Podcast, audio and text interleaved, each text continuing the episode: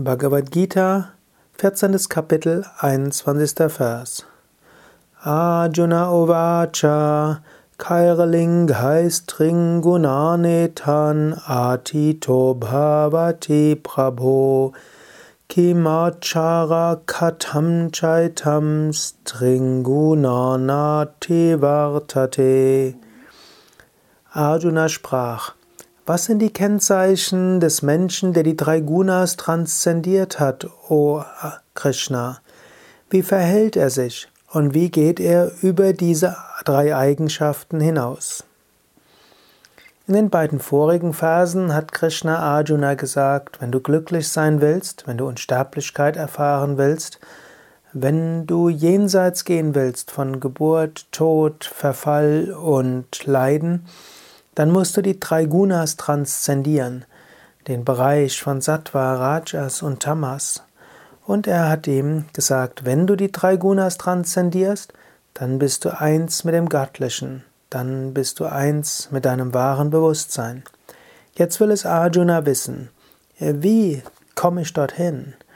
An mehreren Stellen der Bhagavad Gita stellt Arjuna im Wesentlichen die gleiche Frage.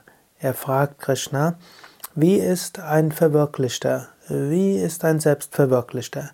Was tut er? Und es ist interessant, die Bhagavad Gita ist ja relativ kurz, nur 700 Verse. Aber ein Thema greift Krishna immer wieder auf. Wie verhält sich ein Selbstverwirklichter? Warum macht er das?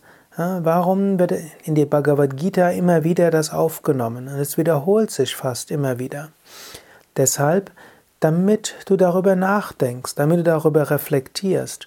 Du kannst dir selbst überlegen, wie wäre ich, wenn ich über die drei Gunas hinausgewachsen wäre? Wie würde ich handeln? Du kannst das konkret überlegen, wenn du in einer schwierigen Situation bist. Du kannst überlegen, wie würde ich dort reagieren, wenn ich ein Heiliger wäre? Wie würde ich damit umgehen, wenn ich ein Selbstverwirklichter wäre? Wie würde ich damit umgehen, wenn ich mich nicht mit den Gunas transzendiere? Mit den Gunas identifiziere.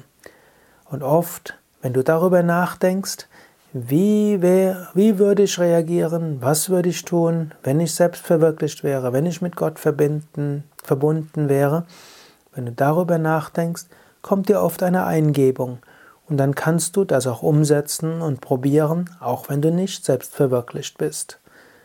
Denke also öfters darüber nach, wie würde ich handeln in dieser Situation, wenn ich die Verwirklichung erreicht hätte, wenn ich mit Gott verbunden wäre. Und oft wirst du so zur richtigen Wahl kommen.